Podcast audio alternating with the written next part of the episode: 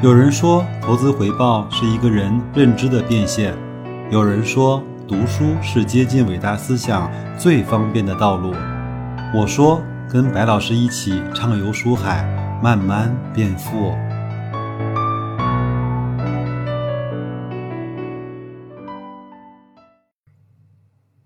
各位书友，大家好啊！今天又是一个小周末，周三啊，我们继续来分享这本《闲来一做 S 化投资的慢慢变富》最后的心法篇。这一篇文章的名字呢叫《爱上自己的股票又何妨》。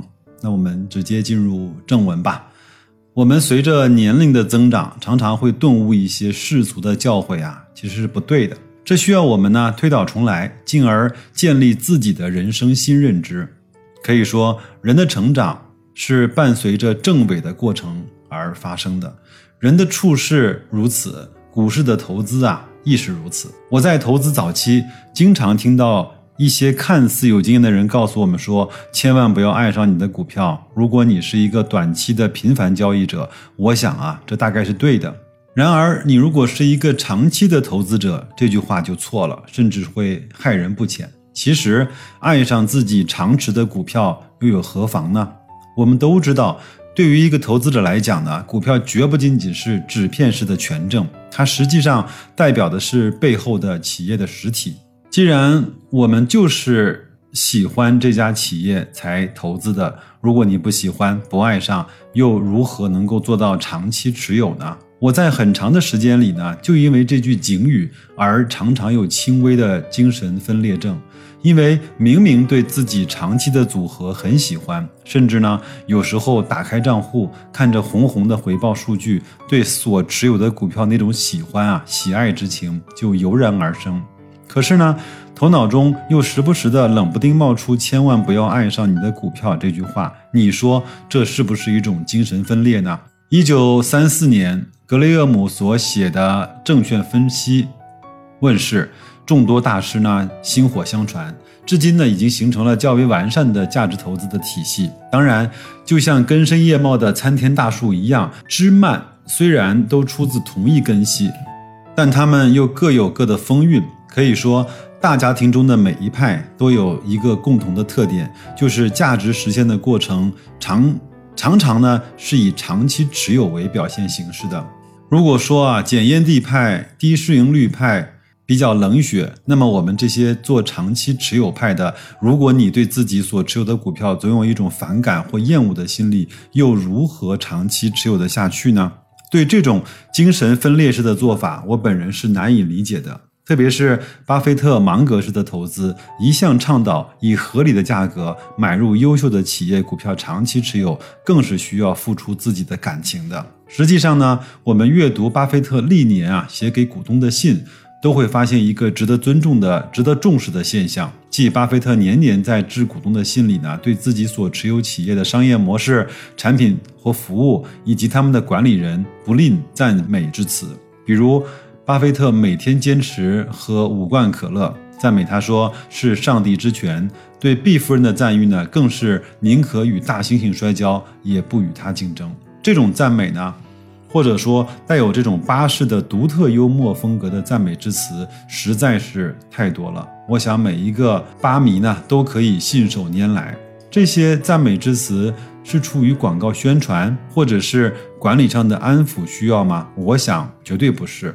而且从这些的话语之中，我们能够真切地感受到巴菲特对自己所持有的企业以及他们的管理者付出的是真情实感。从一个侧面来说，我们便理解了巴菲特为什么总是说自己喜欢的企业呢是要永远的去拥有它。有一位心理学家啊，叫乔纳森·海特，他在一本书叫《大象与骑象人》中啊，做出了这样的比喻。他说，情绪系统呢，如同一头大象。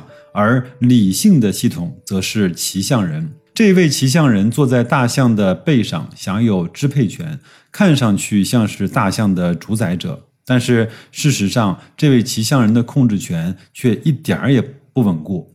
陆地上最重要的动物之一，大象的平均体重达到六千千克，相当于七十五个体重八十五公斤的骑象人。当这只啊有六吨重的大象不愿意按照骑象人所指的方向前进的时候呢，这位骑象人就会完全的失去控制权，被大象所彻底打败。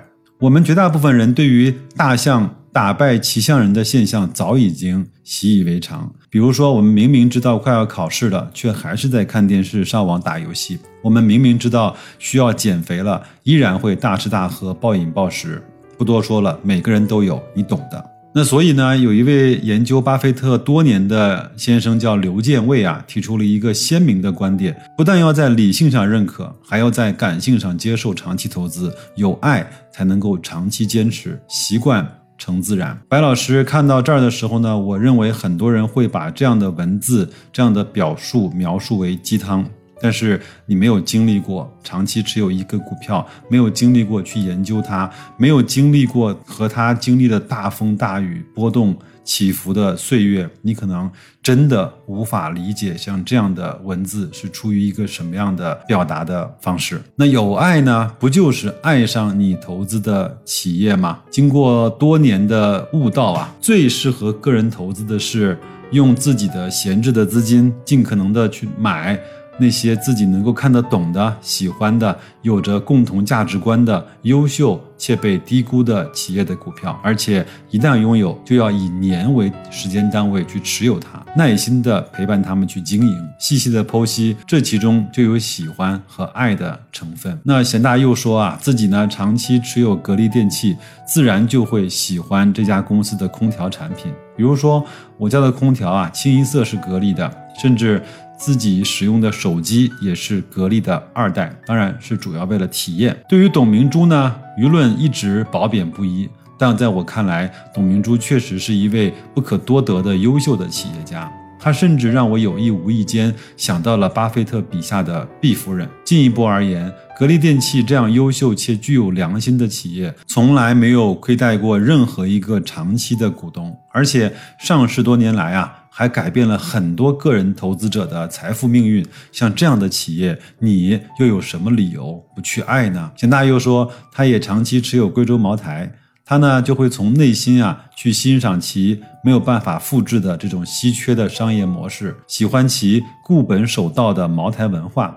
每当朋友小聚，他都会无有意无意地当起茅台酒文化的义务宣传员。有条件的时候呢，我像那些资深的毛粉一样，每天独酌一杯，或者呢与友人相邀把酒言欢，不都是人生的快事呢？何乐而不为？他也提到。像同仁堂、东阿阿胶，像这样的一些企业，包括像复星医药、爱尔眼科，都有各自对他的欢喜、对他的喜爱。生活的经验呢，告诉我们，感性上的喜欢、感性上的爱，确实是一种非常非常强大的力量。比如说，我们对子女的和对朋友的爱，会乐意为他们付出，就足以见到这种力量的威力之大。这种力量呢，其实是来自你自己价值观与企业价值观的碰撞。像物以类聚，人以群分一样，我们自己的价值观与企业价值观共鸣的时候，你才会选择它。不仅在理性上认同，在感性上也会慢慢的喜欢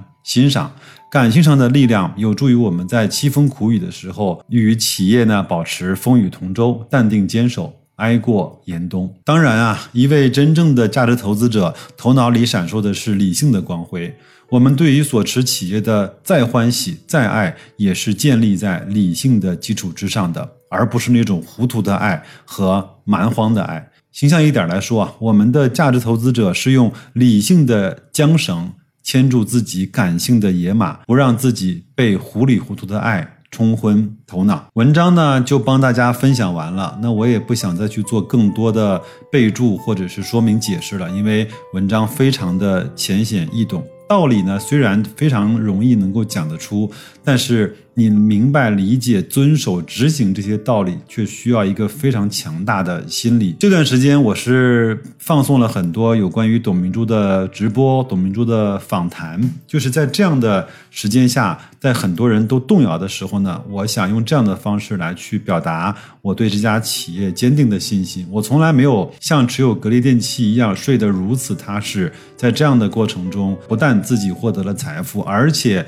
也获得了很多心理淡。淡定的能力，这本身对于你的生活对于我们各自的工作，甚至是对于自己的人生，都是一段不可多得的收获。那我也希望各位能够找到各自非常好的，让自己抱得紧紧、睡得踏实的那个好企业，跟他一起去提升，提升自己的财商，提升自己的心理分析能力，提升自己看待事物的精确性。在这样的过程中，我们获得的不仅是财富，而且是人生最宝贵的那个光芒的那个岁月。好吧，那就这样，祝各位工作愉快，投资顺利，再见。